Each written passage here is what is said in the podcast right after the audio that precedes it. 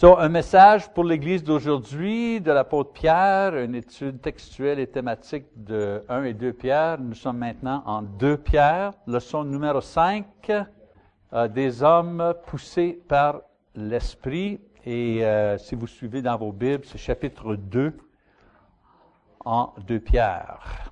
Maintenant, dans la première partie de la deuxième lettre de l'apôtre, il nous dit que les disciples qui continuent à développer des vertus chrétiennes comme la fidélité, l'excellence morale, etc., ces fidèles vont grandir dans la connaissance de Dieu et par conséquent vont avoir une expérience ou un goût de la vie céleste. C'est ça qu'on a discuté la dernière fois. Maintenant, euh, euh, Pierre, dans sa lettre, euh, va arrêter de parler de choses dans le futur et va parler de deux choses qui concernent cette assemblée dans le présent. Euh, la première de ces choses va être l'inspiration de la parole de Dieu. Maintenant, le procès de, de, de, de, croissance spirituelle qui a discuté commence avec la foi. Hein? On ajoute à notre foi la connaissance, right? Eh bien, Paul, en parlant de la foi, en Romains chapitre 10, verset 17, nous dit que la foi, ça vient d'entendre, right? La, parole de Dieu. C'est là que la foi est formée dans nous, parce qu'on entend, on entend la parole de Dieu. La parole de Dieu, c'est la source de notre foi. Donc, Pierre veut réassurer le groupe que la base de leur croissance spirituelle, qui est la parole, est sûre, solide. Parce que, écoute, si toute ta vie maintenant et toute ta vie dans le futur est basée sur ça, il faut être sûr que ça, c'est solide, que la fondation est solide, est capable de supporter ce qu'on construit sur cette chose-là. La parole de Dieu est la source de notre foi. Donc, on commence en chapitre 1 avec cette idée-là. Là. On lit versets 12 et 14. Voilà pourquoi je vais toujours vous rappeler ces choses bien que vous les sachiez et que vous soyez affermis dans la vérité présente. J'estime juste, aussi longtemps que je suis dans cette tente, de vous tenir en éveil par mes rappels. Car je sais, comme notre, Seigneur Jésus-Christ me l'a fait connaître, que mon départ de cette tente est imminent. So, il confirme que les idées qu'il partage avec eux, ce pas des nouvelles idées, ça. Ils ont été enseignés, ils ont connu ces choses-là à travers l'Évangile, la vérité qui a commencé ce processus de, d'évolution en eux dès le début. C'est pas des nouveaux-nés, eux autres. Il écrit à ces gens-là. Ils savent toutes ces choses-là. Pierre trouve que c'est nécessaire à, amener à leur rappel ou de faire un rappel une dernière fois parce que le Seigneur lui a dit que sa fin est imminente. Il va mourir. Donc, on continue en verset 15. Mais j'aurai soin qu'après mon départ, vous puissiez en toute occasion vous en souvenir. Ce n'est pas, en effet, en suivant des fables habilement conçues que nous vous avons fait connaître la puissance et l'avènement de notre Seigneur Jésus-Christ, mais parce que nous avons vu sa majesté et nos yeux, car il a reçu honneur et gloire de Dieu, le Père. Quand la gloire pleine de majesté lui fit entendre cette voix, Celui-ci est mon Fils bien-aimé objet de mon affection. Nous avons entendu cette voix venant du ciel lorsque nous étions avec lui sur la sainte montagne. All right, la lettre va servir comme aide-mémoire après qu'il est parti. Maintenant, il leur dit pourquoi cette lettre, avec d'autres lettres apostoliques et d'autres écritures, doit être considérée, inspirée et une autorité spirituelle pour eux. Premièrement, il dit, ils étaient des témoins de Jésus. Ce pas les apôtres qui ont créé l'Évangile. Ils étaient des, témoins oculaires du baptême, du ministère, de l'enseignement, des miracles, de la mort, de la résurrection, de l'ascension de Jésus. Ils écrivaient seulement ce qu'ils avaient vu. C'est pour ça qu'il disait, Pierre, il disait, ben, on peut me tuer, on peut me torturer, mais je peux pas nier ce que j'ai vu. je peux pas nier ce que j'ai vu. Leur prédication n'était pas des histoires, des mythes, mais comme je vous ai dit, un témoignage oculaire de la vie et la résurrection du Fils de Dieu. Et en surplus, euh, ils étaient aussi témoins de la relation du Père dans les cieux avec Jésus même, parce qu'ils étaient là au moment de cette transfiguration. Ben Pierre, pas tous les apôtres évidemment, mais Pierre était là. Et même il a entendu la voix de Dieu.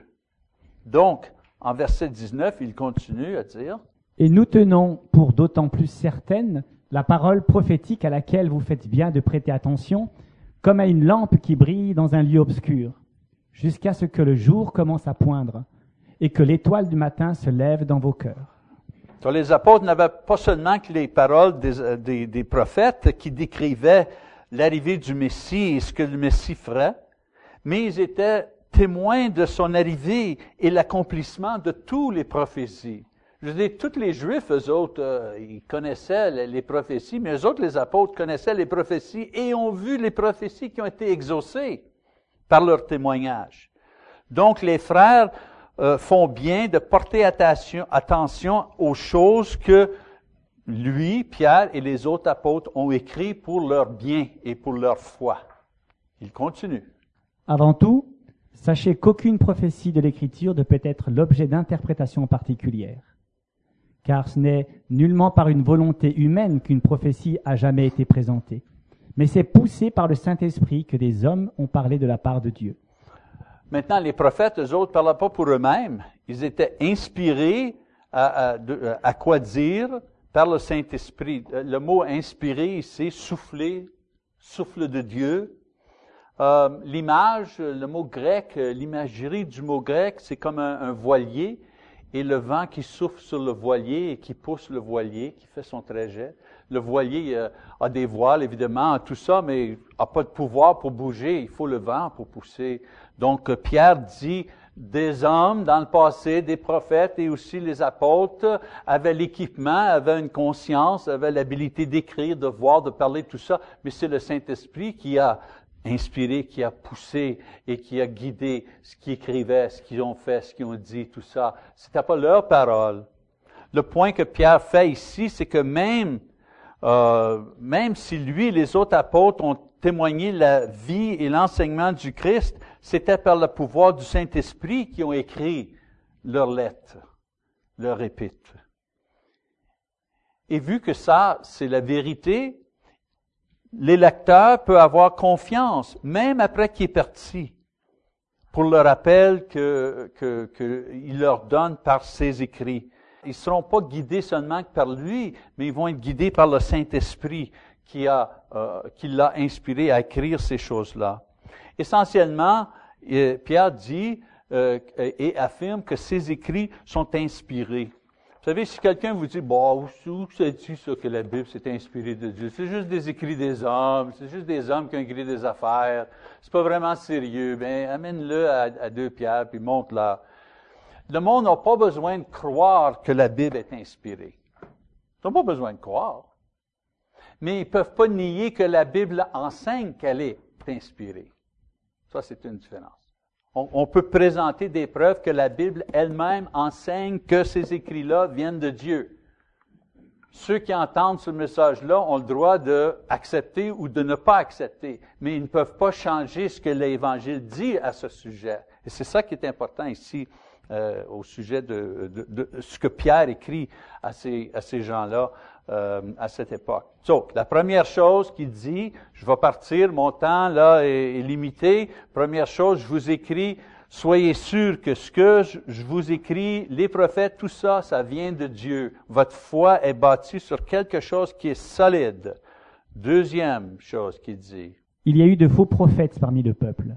De même, il y a parmi vous de faux docteurs qui introduiront insidieusement des hérésies de perdition et qui, reniant le Maître qui les a rachetés, attireront sur eux une perdition soudaine. Beaucoup les suivront dans leur dérèglement et, à cause d'eux, la voix de la vérité sera calomniée.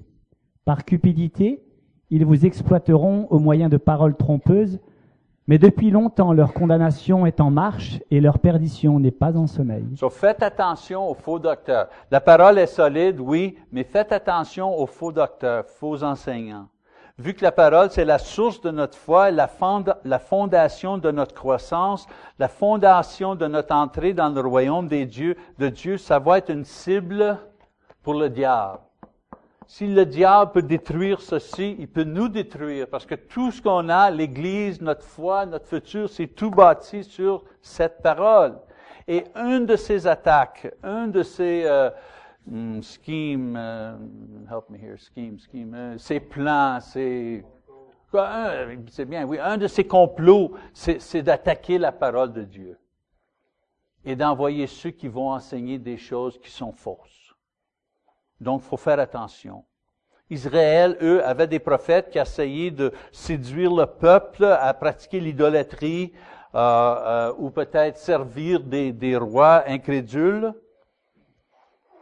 De la même façon qu'il y a des enseignants qui vont essayer de venir dans l'Église et, présenter des, des, fausses doctrines, même nier que Jésus est le Fils de Dieu, c'est tellement, c'est tellement d'aujourd'hui. Il aurait pu écrire ça aujourd'hui.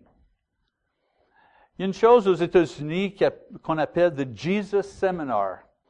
Jesus Seminar, c'est des théologiens, des philosophes de toutes les universités prestigieuses aux États-Unis. Une fois par année, ils se rassemblent ensemble pour faire des prononcements théologiques. Des docteurs. Et chaque année, ils font un rapport, après qu'ils ont, fini leur colloque, là, puis tout ça, puis ils font un rapport. Et ce rapport-là est, distribué aux médias, et tout le monde couvre ça. Et chaque fois qu'ils ont un rapport, c'est toujours, ah, nous avons étudié et nous avons, euh, vous savez, réfléchi, on arrive à la conclusion que Jésus n'est pas divin. Ou les miracles, c'est impossible. Ou le ciel, vous savez, c'est toujours quelque chose qui nie la vérité ou les choses qui sont écrites dans la Bible. Mais il s'appelle The Jesus Seminar. Moi, je dis ça, ça c'est tellement effronté. Est-ce qu'on a ce mot-là ici à Genève, effronté? Au Québec, il disait effronté ou avoir du front tout, le tour de la tête. Quand on perd notre cheveu, c'est pas mal le cas, mais vous savez, ça c'est effronté de s'appeler le séminaire de Jésus et arriver à la conclusion que Jésus n'est pas le Fils de Dieu. Ça c'est effronté. Mais le problème, c'est que Time Magazine, New York Times, euh, CNN, tous les, médias internationaux vont couvrir cette chose-là. Mais notre séminaire ici, il y a juste nous autres si vous essayez d'inviter la télé ou un, vous savez, un rapporteur de, des médias, euh, vous savez, euh, dans la ville, il n'y a personne qui serait intéressé de venir euh, ici pour écouter ce qu'on fait. Sauf Pierre, il a 2000 ans, il dit, faites attention. La première attaque va toujours être l'attaque contre la parole de Dieu. Pierre nous dit que la punition maintenant est toujours la même, la punition que Israël a souffert pour ses faux prophètes. Et cette punition-là va être une destruction. Peut-être ils vont être ici sur la terre un, bout de temps, mais quand le jugement va arriver, leur destruction va être soudain et complet. Et je suis content qu'il n'y aura pas de Jesus Seminar dans les cieux. C'est juste ceux qui croient que Jésus est le Fils de Dieu qui vont être avec Jésus, le Fils de Dieu. Malheureusement, il y en a beaucoup qui vont être emportés par des fausses doctrines. Ils vont être euh, induits dans, dans l'incrédulité, une vie de péché euh, que l'incrédulité encourage. Et aussi, ils vont se faire manipuler et tricher euh, par, des, par des enseignants et des faux docteurs, faux évangélistes. Je dis, je sais pas si on ça ici, mais aux États-Unis, il y a des gars à la télévision là, qui prêchent, puis qui ont des grosses bagues, puis des diamants, puis c'est rock and roll, des grosses orchestres, puis tu sais, il y a toujours envoyer de l'argent, puis, puis ils sont millionnaires, des prédicateurs millionnaires, puis on les voit à TV, puis c'est des grosses autos, puis ils viennent euh, leurs, leurs, avions privés pour faire des meetings, des, des, des, des, des, euh, des, euh, des séminaires. Et puis après un bout de temps, on voit dans les journaux, oh, oh, le, gouvernement a fait une investigation dans leurs choses, là, puis ils n'ont pas payé leurs taxes, ils ont caché de l'argent. Je ne dis pas que ça arrive à tous, je ne veux pas peinturer tout le monde, là, mais c'est arrivé souvent, cette chose-là. Quand il y a quelqu'un qui te demande de l'argent là, pour ton salut, là, hmm, faites attention. Faites attention. Pierre nous dit que leur succès, leur succès euh, cancelle pas ou masque pas le jugement qui leur attend. Juste parce qu'un type se lève debout devant 10 000 personnes, puis tout le monde chante et saute dans les airs et fait tout ça, là, c'est pas ça qui compte. C'est pas ça qui compte. Ce qui compte, c'est que si on suit soigneusement, respectueusement, humblement la parole de Dieu, c'est ça qui compte. Jésus n'est pas ici. Quand Jésus va revenir, il ne cherche pas pour des grosses églises, il cherche pour des églises fidèles. C'est ça le but. Dans l'église, les meetings que je vais, moi, avec les, anciens, les diacres, les whatever, souvent, comment on va grandir? Comment on va grandir? Moi, je dis toujours, non, non, non. Comment qu'on va être plus fidèle? Comment qu'on va être plus fidèle? Parce que si on est fidèle, on va grandir. Si on est fidèle, on va grandir. Verset 4 à 6. Car si Dieu n'a pas épargné les anges qui avaient péché, mais les a livrés et précipités dans des abîmes de ténèbres où ils sont retenus en vue du jugement, s'il n'a pas épargné le monde ancien, mais s'il a préservé huit personnes, dont Noé, prédicateur de la justice, lorsqu'il fit venir le déluge sur un monde d'impies, s'il a condamné à la destruction et réduit en cendres les villes de Sodome et Gomorre, les donnant comme exemple aux impies à venir. En parlant de jugement, il dit, ils vont être jugés, puis après, il ouvre une parenthèse, il dit, ah oh oui, en parlant de jugement, il mentionne qu'il y avait, ceux, qui ont été jugés dans le passé, il les mentionne comme rappel à ceux qui pensent que le jugement pour ces gens-là, c'est trop lent, ils font leurs conneries, ils font leurs affaires, puis ils sont pas jugés. Et Pierre dit, inquiétez-vous pas, il va y avoir un jugement. Souvenez-vous, là, il dit, souvenez-vous, euh, il parle des anges, right? Il parle des anges qui ont été jugés et punis pour avoir laissé leur position et essayé de changer leur position. Dieu a puni les, anges. Et dans le monde ancien, euh, euh, le monde ancien a été éliminé, détruit par un, déluge. Ah, même si euh, Noé a prêché cent ans, éventuellement le jugement est venu. Sodome et Gomorre a été détruit pour leur péché aussi. Donc, si ces lecteurs doutent le jugement et la punition dans le futur, ils devraient regarder dans le passé et voir ce que Dieu a fait à ceux qui désobéissaient comme euh, Pierre décrit dans son épître. Ils ont été punis. Et leur exemple est pour eux et pour nous aussi aujourd'hui versets 7 à 9. Mais s'il a délivré Lot, le juste, profondément affligé par la conduite déréglée de ces criminels, car ce juste, qui habitait au milieu d'eux, torturait jour après jour son âme de juste à cause des iniquités qu'il voyait ou entendait. C'est donc que le Seigneur sait délivrer de l'épreuve les hommes pieux et réserver les injustes pour les châtier au jour du jugement. C'est ça. Dieu sait comment punir. Il sait qui punir mais il deal avec euh, ceux qui obéissent aussi. Autrement dit, il punit ceux qui ont besoin de punition et il bénit ceux qui obéissent sa parole, même quand ils sont dans des moments de trouble et tentation. Et il mentionne, par exemple, Lot, qui est entouré de méchants, euh, de, de, de péchés, d'immoralité, mais avec l'aide de Dieu, il était capable de résister la pression de devenir comme le peuple qui était autour de lui. C'était un homme juste et d'autres qui ont désobéi et ont été détruits. Le point qu'il fait ici pour ses lecteurs, c'est que même s'il doit faire face à des faux docteurs dans l'Église et différentes euh, euh, persécutions pour leur foi, le même Dieu qui a le pouvoir de punir les méchants a le pouvoir de les soutenir eux dans leur souffrance. C'est ça le point. Évidemment, il a déjà mentionné, euh, il a déjà mentionné la façon d'être préservé pendant la persécution. Et c'était quoi?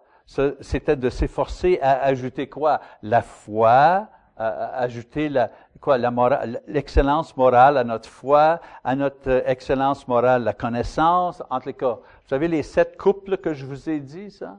Eh bien, quand vous avez des troubles, c'est quoi qu'on va faire? Il y a tellement de pression, persécution, c'est difficile, je sais pas quoi faire retournez à deux pierres et lisez de nouveau les couples. J'ajoute ça à ça. Et demandez-vous où que je suis rendu dans, dans, euh, dans cette chose-là. Là? Est-ce que je suis au début? Est-ce que j'étais numéro 4, numéro 5? Est-ce que j'ai lift off ou non? Vous savez? Quand j'étais petit, euh, j'allais à l'école catholique, c'était des sœurs qui nous enseignaient les, les, premières années, là. Et je me souviens, on faisait l'examen de conscience. Il fallait mettre notre tête, vous savez, sur notre bureau, là, comme ça, là, les petits-enfants dans la classe. Et je me souviens, la sœur supérieure, elle se promenait avec un, je sais pas, son catéchèse, puis elle disait les dix commandements. Et elle lisait un commandement après un autre. Vous savez, j'ai eu une bonne éducation dans l'Église catholique. Je sais écrire en anglais, anyways. Vous savez, je sais lire. Et c'était une bonne chose qu'on fait. On fait plus ça aujourd'hui. Bof, on pourrait même pas amener une Bible à l'école aux États-Unis. On se ferait arrêter, imagine. Mais examiner notre conscience, imagine, sept ans, huit ans, elle lisait ça, premier commandement, deuxième commandement, puis il fallait penser parce qu'on allait à la confession après.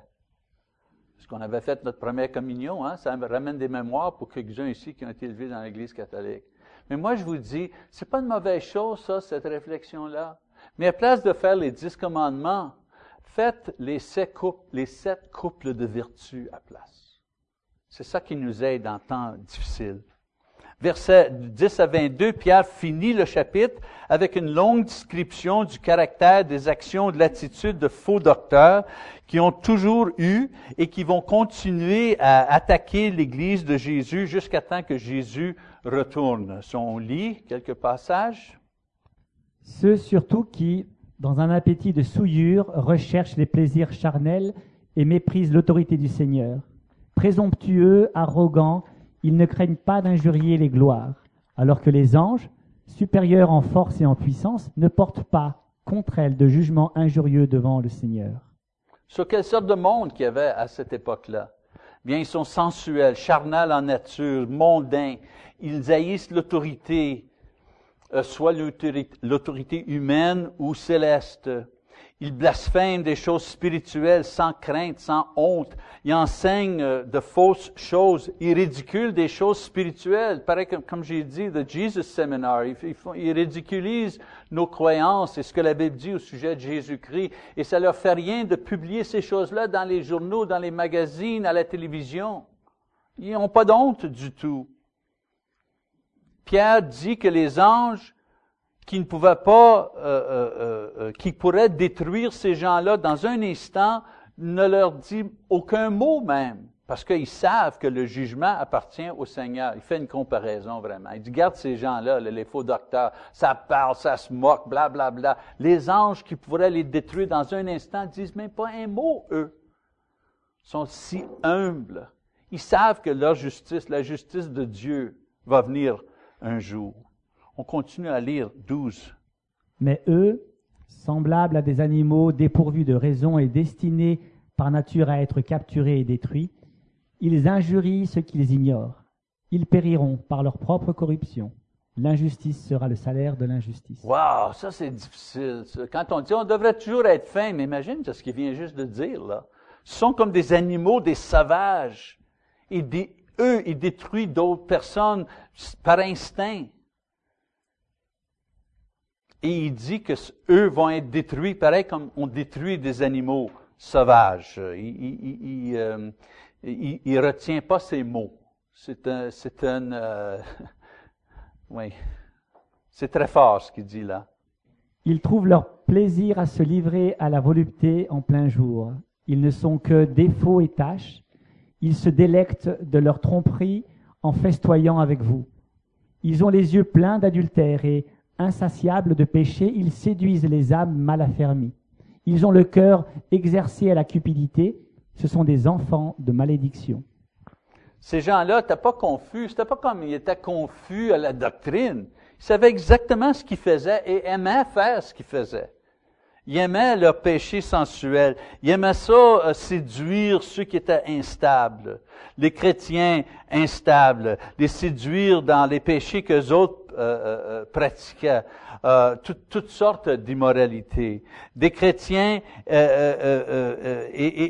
les amener, dans, comme j'ai dit, dans des péchés que autres étaient coupables. Il les compare à des gales et à des taches sur la, fraternité de vrais croyants. Je veux je lis ça là, ça me dépasse même encore que il est, c'est tellement fort la condamnation de ces gens-là, tellement fort. Euh, on peut pas faire d'erreur ici. Hein?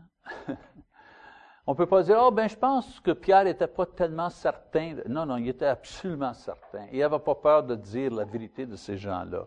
Leur motivation, il dit, c'est toujours le péché. Ils ont, ils ont aucune conscience euh, au sujet de détruire la foi d'une personne, même détruire toute une congrégation. Ça leur fait rien de faire ça. C'est pour ça qu'il faut faire attention. Versets 15 et 16. Après avoir quitté le droit chemin, ils se sont égarés en suivant la voie de Balaam, fils de Béor, qui aima un salaire injuste, mais qui fut repris par sa propre transgression.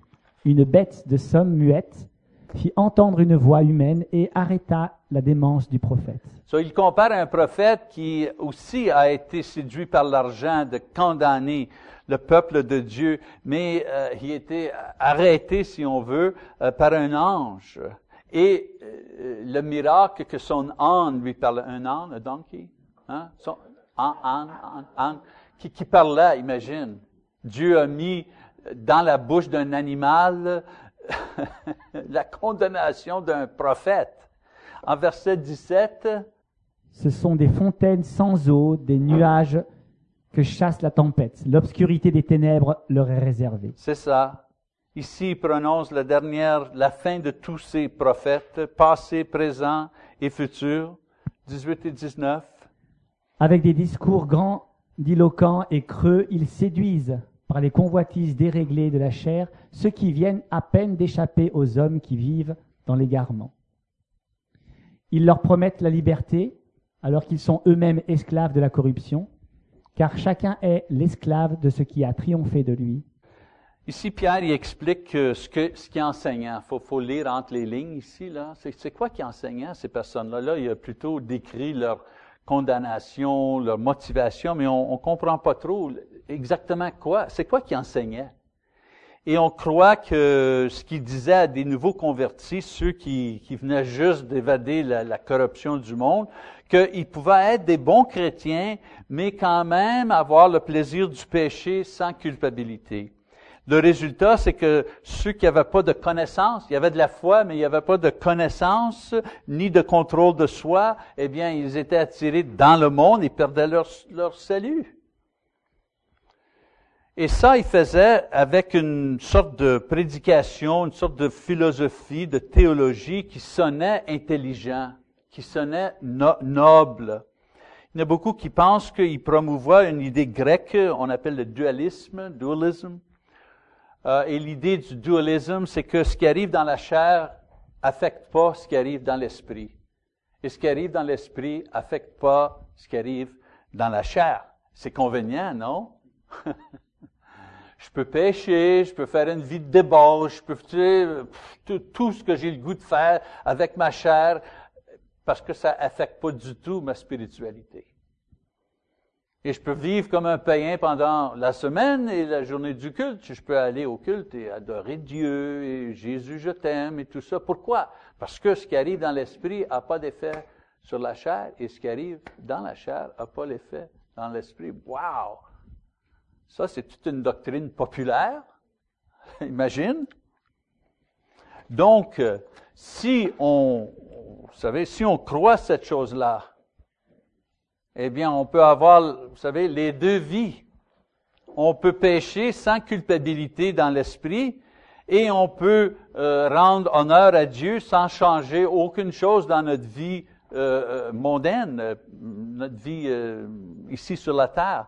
Bien ça, c'est une fausse liberté que Pierre dit, parce que le péché, on n'a pas la libération avec le péché. Le péché, ça nous emprisonne. Demande ceux qui sont emprisonnés par l'alcool. Demande ceux qui sont emprisonnés par la pornographie. Vous savez, le type là qui était le, le porte-parole pour la compagnie Subway. Il y avait un, type aux États-Unis qui était porte-parole pour la, compagnie de sandwich, là, Subway, pendant 20 ans, 15-20 ans. Il a fait des millions de dollars, un jeune homme qui avait perdu 200 livres en mangeant des sandwichs de Subway avec des lunettes, un genre sympathique, tout ça. Ah, on a appris que, par secret, il, consommait de la pornographie, il avait des relations sexuelles avec des enfants, toutes sortes de choses terribles. C'était un étudiant à l'université. Et parce qu'il a, perdu quelques livres et il est devenu le, porte-parole pour la compagnie Subway, il a fait des millions de dollars. Il avait une belle maison, il avait de l'argent en banque. Puis imagine, il faisait des commerciaux, c'est tout ce qu'il faisait. Et il allait de restaurant à restaurant pour des promotions, il signait des autographes, on, faisait, on prenait une photo, un selfie avec lui. C'était ça sa vie. Mais sa vie secrète, sa vie secrète était la pornographie. Il était marié, il avait deux enfants. Et sa femme, elle ne savait pas. Et souvent, c'est comme ça que ça se passe. Hein? Quand on consomme la pornographie, on ne fait pas ça ouvertement, on fait ça en secret. Bien, on l'a attrapé. Il s'en va en prison 15 ans. 15 années en prison. 38 ans. Sa vie est finie. Et c'est quoi qu'il dit aux Juifs, euh, aux Juifs, aux juges? Aux, ju aux juges, je dis, j'ai devenu prisonnier de la pornographie. prisonnier de la pornographie. Et garde le prix qu'a payé ce type-là. So, l'immoralité, ce n'est pas une libération. C'est une prison. Verset 20 euh, à 22. En effet, si après s'être retiré des souillures du monde par la connaissance du Seigneur et Sauveur Jésus-Christ, ils s'y engagent de nouveau et sont vaincus par elle. Leur dernière condition est pire que la première, car mieux valait pour eux n'avoir pas connu la voie de la justice que de l'avoir connue et de se détourner du saint commandement qui leur avait été donné. Il leur est arrivé ce que dit le proverbe véridique, le chien est retourné à son vomissement, et la truie, à peine lavée, va se vautrer dans le bourbier. Tu sais, Pierre, c'était un pêcheur, un homme simple, et on voit par ses écrits, ses expressions. Vous savez, ça, c'est pas les écrits d'Isaïe ou Jérémie. Ça, c'est les écrits d'un gars, en anglais, on dit blue collar worker. Un gars qui travaille avec ses mains. Et on voit, vous savez, sa parole, la façon qu'il traite ces gens-là, des expressions qu'il sert pour décrire euh, les gens euh, qui, qui, qui désobéissent. Le problème ici, ici, Pierre réprimande non seulement que les faux docteurs, mais aussi les victimes qui sont emportées par leurs hypocrisies et leurs doctrines. il dit trois choses à eux. Premièrement, s'ils retournent au monde après avoir connu Jésus et le salut, leur deuxième esclavage va être pire que leur premier esclavage. Cette fois-ci, leur souffrance va être accompagnée avec la réalisation qu'ils ont déjà été libérés et ils ont abandonné leur libération pour retourner dans leur emprisonnement. Je connais du monde qui fume, la cigarette. Vous savez, on connaît tous du monde qui fume. J'ai déjà fumé. Fumer, c'était, bon, c'était mon sport. Quelqu'un dit, qu'est-ce que tu fais comme, euh, comme, comme activité? Je fume je mange parce que je veux arriver à la cigarette après. je connais ça, euh, la cigarette. J'ai fumé. Bah, j'ai commencé, j'avais 11 ans, je pense, à fumer. Jusqu'à 30 ans, j'ai fumé. Longtemps, j'ai fumé. Tout ce qu'on peut fumer, je l'ai fumé, OK? Et une chose que j'ai appris, j'ai arrêté de fumer. J'ai arrêté la drogue dans une journée. Dans une journée, j'ai dit, si je continue à faire ça, là, je vais mourir mais je veux pas mourir. j'ai arrêté la drogue. Boum, comme ça. Mais la cigarette, boy, ça, ça a pris du temps à abandonner la cigarette. Et la chose qui m'a motivé pour abandonner la cigarette, c'est que c'est comme j'ai venu une, fourche dans la route, vous savez, dans mon trajet chrétien. Et j'ai réalisé que je ne peux pas continuer comme chrétien et fumer aussi. Je peux pas faire les deux. Je, ne condamne pas personne ici qui a l'habitude de, la cigarette. C'est très difficile à abandonner. Mais moi, je ne pouvais pas continuer à fumer. Et je connaissais des amis qui essayaient d'abandonner. J'ai abandonné de fumer. J'ai demandé au Seigneur de m'aider. Je, pensais toujours, quand j'avais le goût de fumer, je disais, ah, je vais prendre cette cigarette que j'ai le goût de fumer et je vais la mettre sur l'autel et je vais l'offrir comme un sacrifice à Dieu. C'est là ma motivation pour, pour arrêter de fumer parce que j'aimais donc ça fumer. Mais je connais des amis qui fumaient, qui ont essayé d'arrêter. Je connais un type qui a arrêté de fumer deux ans. Deux ans, pas de cigarette. Le système clair, hein, après deux ans. Et à un party, quelqu'un a dit, bon, une cigarette. Ah, pourquoi pas? Oh boy, ça, c'est les pires deux mots dans la langue, hein? Pourquoi pas? C'est trois mots, ça? En, anglais, on dit why not? Il a dit pourquoi pas? Et il a pris une cigarette. Avant, il fumait un demi-paquet par jour, mais quand il a recommencé à fumer, c'était un paquet, un paquet et demi. C'est comme quand on retourne dans la prison de quelque chose, c'est comme on retourne avec une vengeance. Et c'est ça que Pierre dit ici les pauvres types qui sont séduits par la fausse doctrine et de l'hypocrisie des autres, et ils retournent dans le monde, c'est comme c'est pire. Et deuxièmement, il dit, ce serait mieux pour eux qui, qui demeurent dans l'ignorance, parce que le jugement est pire pour ceux qui, qui savaient la vérité, mais qui ne l'ont pas faite. Tu sais, quand on sait qu'est-ce qu'on doit faire, puis on ne le fait pas, c'est souffrant, non? On a de la difficulté de dormir, et troisièmement, il dit, ceux qui font cette chose-là sont pas dignes du Christ. Ils agissent plus comme des animaux que comme des personnes spirituelles. Et dans son, euh, son, avertissement, Pierre pointe aux faux docteurs et il nous dit que eux vont être punis avec ceux euh, qui sont permis d'être séduits par eux. Ce sont pas juste les faux docteurs, mais les victimes vont être punies. C'est ça la chose qui est triste. Maintenant, ces admonitions ont été écrites il y a 2000 ans. Mais, comme Pierre nous dit, ce sont des choses qui doivent être euh, on dit, relevant, relevant euh, euh, pour toute génération. Parce que ces paroles ont été inspirées par Dieu, donc c'est pour sa génération et c'est pour notre génération. Donc de ces paroles-là, on peut nous tirer quelques avertissements qui peut nous servir aujourd'hui. Et je vous en donne quelques-uns, puis on va finir cette leçon. Numéro un, demeurez fidèle à la parole. S'il vous plaît. Chaque hérésie, chaque division, chaque apostasie commence toujours avec le manque de respect, la désobéissance, le manque de croyance dans la parole de Dieu. Ça commence toujours là. En autant que la Bible demeure dans son au complet là, le mot de Dieu, l'autorité pour notre vie spirituelle, le guide pour nos vies.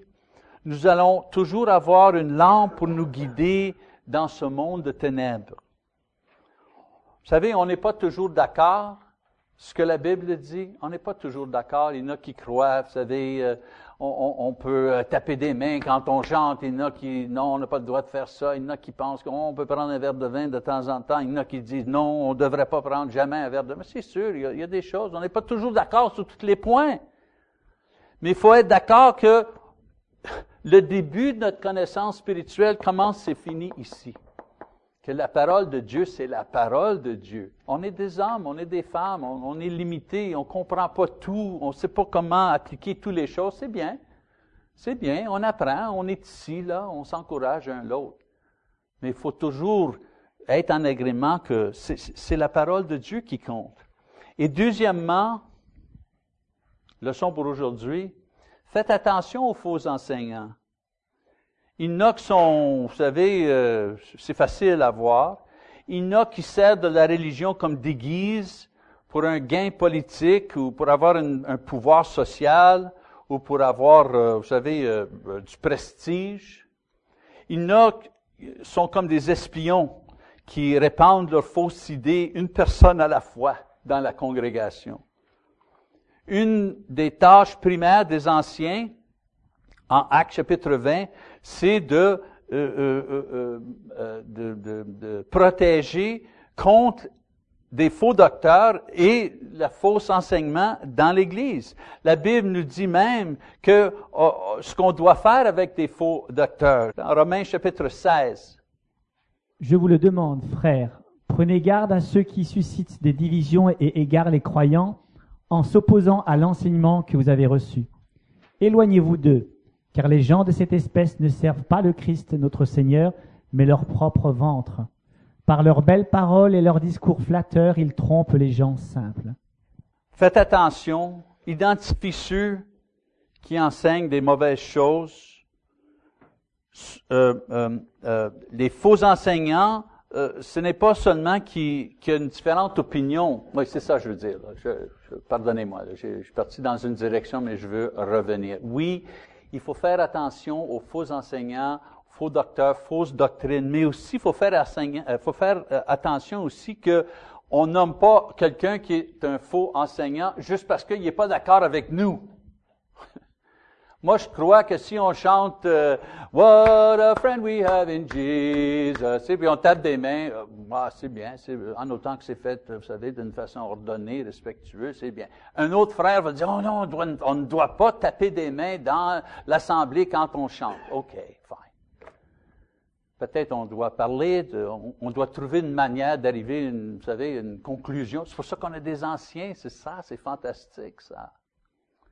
Mais je suis pas pour dire à mon frère, ah, parce que tu crois pas qu'on devrait taper des mains quand on chante, tu es un faux docteur. Non, non. Vous savez, il euh, faut faire attention. Pierre décrit, il décrit les faux docteurs. Hein? Un style de vie contraire à l'enseignement du Christ. C'est une personne qui dit une chose, qui fait une autre chose. Un effort de séduire les saints euh, de, vivre une vie sainte, de suivre la parole, des enseignements et des actions qui causent euh, la division de l'Assemblée, un enseignement qui nie la divinité de Jésus-Christ ou la façon qu'on doit être sauvé. Vous savez, dans le Nouveau Testament, le faux docteur, récits qu'on enseigne, il y en a juste deux. La première, c'est d'enseigner que Jésus n'est pas fils de Dieu ou euh, il est juste euh, divin, mais il n'est pas humain, ou il est juste humain, il n'est pas divin. Vous savez, ça c'est une hérésie principale qu'on garde compte, qu'on voit que les, enseignants euh, enseignaient Et la deuxième hérésie, c'est la façon qu'on doit être sauvé, qu'on est sauvé par la grâce de Dieu à travers la foi en Jésus-Christ qu'on exprime dans la repentance et le baptême. Si on enseigne qu'on ne doit pas être baptisé, eh bien c'est pas ça que la Bible enseigne. Si on enseigne que c'est pas important qu'on croit en Jésus en autant qu'on se répand, mais c'est pas l'Évangile ça. Si on enseigne qu'il faut faire telle, telle chose, il faut payer de l'argent, il faut se mettre à genoux, il faut monter les, les, à Montréal, euh, l'oratoire Saint-Joseph, il y a une marche là, qui monte peut-être 100 marches, et je vois des gens qui montent les marches à genoux, avec un chapelet. Vous savez ce que c'est un chapelet? À genoux avec un chapelet. Pourquoi qu'ils font ça? Eh bien, la pénitence. Quelqu'un qui commence à enseigner qu'on doit faire des pénitences avant d'être baptisé. C'est pas l'évangile, ça. C'est une hérésie. Mais il faut faire attention avant qu'on pointe, le doigt à ceux qui sont faux docteurs. Vous savez, pas juste les gens qui sont pas d'accord avec nous, des gens qui enseignent vraiment des fausses choses. Et il faut se souvenir aussi que Dieu fera justice. C'est la chose euh, tragique des faux docteurs, c'est que non seulement eux vont être punis par Dieu pour leurs péchés, pour leurs mensonges, mais les pauvres victimes qui ont été séduits par leur faux enseignement, leur faux exemple, eux aussi vont être punis. La couronne de vie éternelle va à celui qui reste fidèle jusqu'à la fin. Et Pierre nous dit que soit la séduction ou les troubles ou la persécution, c'est pas une excuse pour abandonner le Seigneur. Vous savez, il y a des gens qui abandonnent l'Église pour se joindre à un mouvement. Ils sont découragés et ils lâchent. Il y en a d'autres qui sont découragés parce que le prédicateur, il prêche trop long, il prêche pas assez, il est trop grand, il est trop petit, il est trop gros, il est trop mince. Il parle pas. Il me parle pas. Il m'a pas dit bonjour. Ils deviennent découragés. Ils abandonnent. Il y en a qui abandonnent l'Église parce que les gens, ben, c'est des hypocrites un des diacres a eu une affaire avec la femme d'un autre diacre et ils sont partis ensemble, puis la personne a dit, bof, c'est une église, il y a des pécheurs dans cette église. Ah oui! On avait un enseigne, nous, devant notre église à Montréal, qui disait, les pécheurs sont bienvenus à l'église du Christ. Pourquoi? Ben, c'est juste ça qu'on a des pécheurs. On a juste des pécheurs. Imagine si Jésus dit, l'excuse que tu as été persécuté, l'excuse que tu as été menacé avec la mort pour avoir cru l'Évangile, c'est, n'est pas une excuse pour abandonner l'Assemblée. Imagine abandonner l'Assemblée parce que un des anciens t'a disappointé ou ton frère euh, t'a conté un mensonge. C'est pas une excuse, ça, pour abandonner le Seigneur? Faux docteurs sont dangereux, mais ils ne sont pas une excuse légitime pour être, euh, pour abandonner le Christ euh, et son Église. faites attention. Portez bien attention à ce que vous écoutez, ce que vous dites, ce que vous partagez un avec l'autre.